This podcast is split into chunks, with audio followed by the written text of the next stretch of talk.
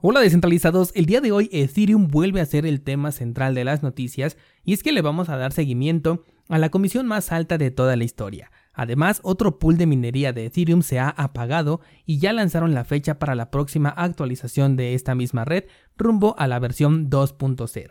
Además, China incrementa la censura al sector cripto dentro de su territorio. Hola de nuevo y bienvenidos a Bitcoin en español.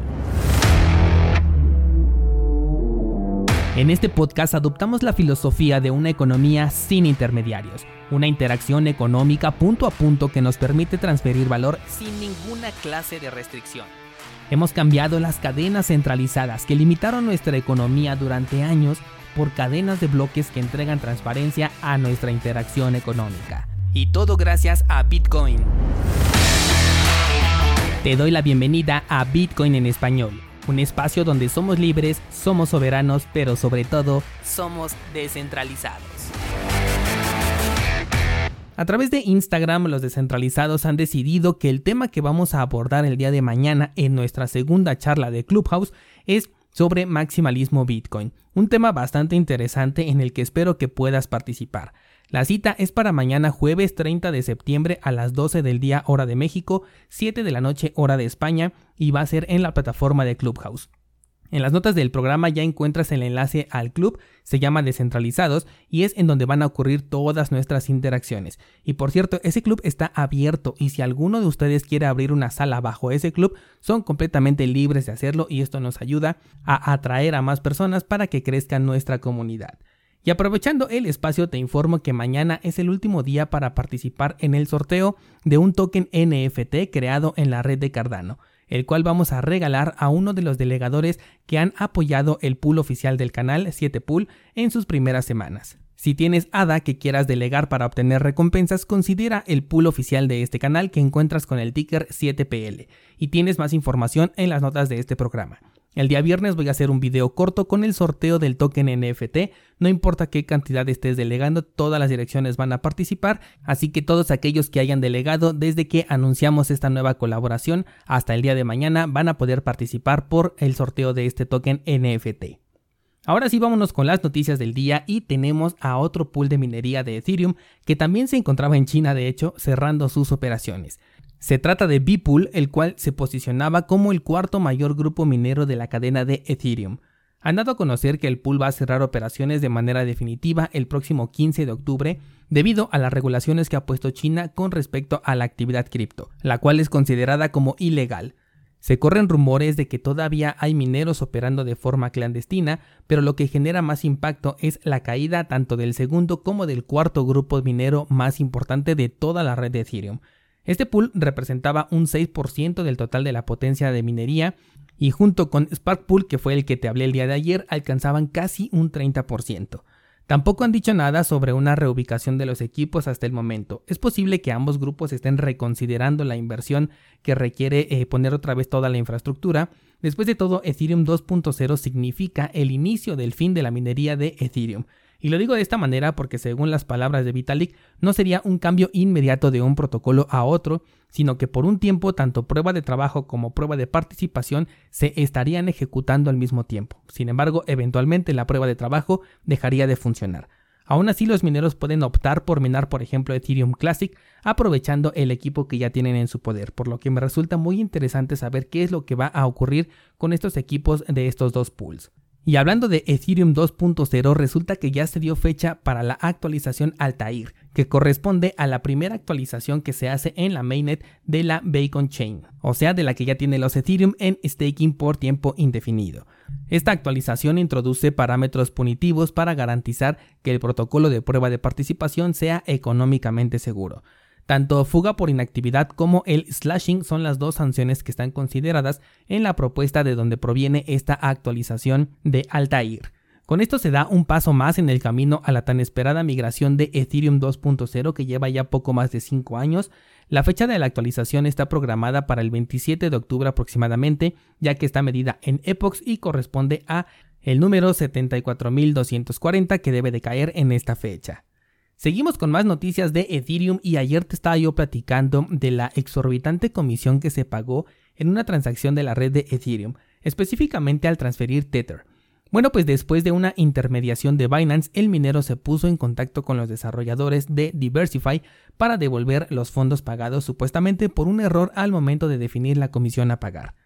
En cuestión de tres transacciones, el minero, que hasta ahora se mantiene como anónimo, devolvió la integridad de los fondos. De hecho, se le ofreció una compensación de 50 Ethereums por el acto, pero al parecer no los aceptó porque la devolución coincide con el monto que se pagó en la comisión el día de ayer. Aún quedan muchas cosas confusas ya que Diversify se le conocía anteriormente como ETH Finex, que de hecho fue uno de los primeros exchanges entre comillas descentralizados en ofrecer interacción con tokens de la cadena de Ethereum. Yo recuerdo de hecho haberla utilizado en sus primeros días, pero como después de abandoné por completo esta red, la verdad ni siquiera me había enterado que era la misma que Diversify. Pero bueno, te decía que supuestamente se separaron las actividades de estos exchanges, Bitfinex y eh, Diversify, pero tal parece que las personas detrás de este último aún cuentan con el acceso a las carteras de Bitfinex. Después de todo, se trata de ex empleados de esta empresa. No sabemos si fue algo de buena voluntad, si fue un mal plan ejecutado o si un empleado se ha quedado sin empleo después de haber puesto en riesgo semejante cantidad de dinero. Lo que tenemos es un registro histórico de la comisión cripto más alta de toda la historia.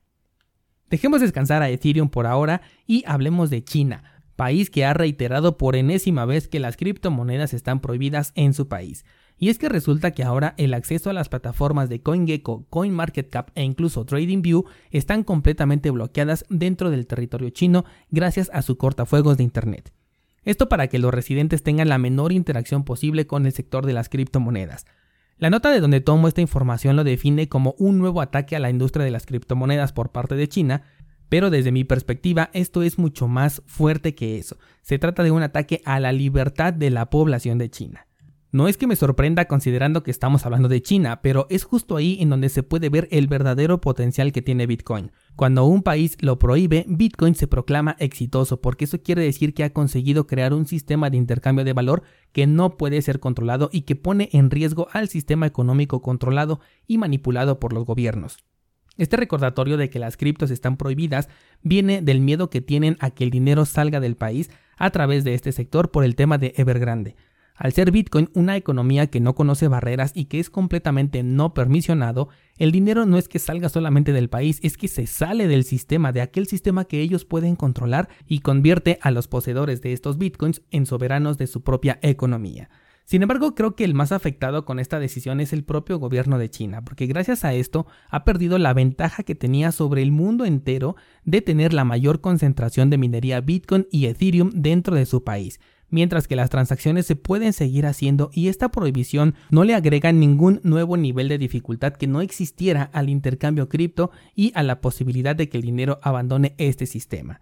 Considero que no debemos de dejar pasar este tipo de reacciones que está tomando China porque los veo muy precipitados, nerviosos y cometiendo errores. Peor aún desde mi perspectiva si decidieran hacer algo por salvar a Evergrande. Así que hay que mantener un ojo a lo que hacen de ese lado del mundo.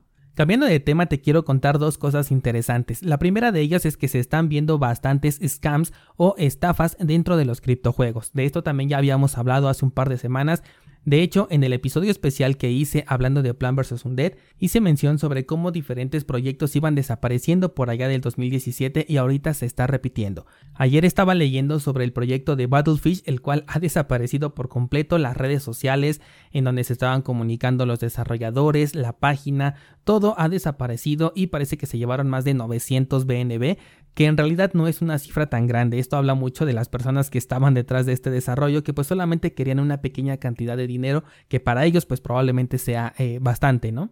Pero el punto de todo esto es que no solo ese proyecto, sino que pueden haber muchísimos juegos cripto que en este momento están llamando la atención y que pueden terminar como estafas. Ayer también hubo una, em, una sesión de preguntas que, que se hizo entre Binance y algunos de los proyectos que se están desarrollando en su red.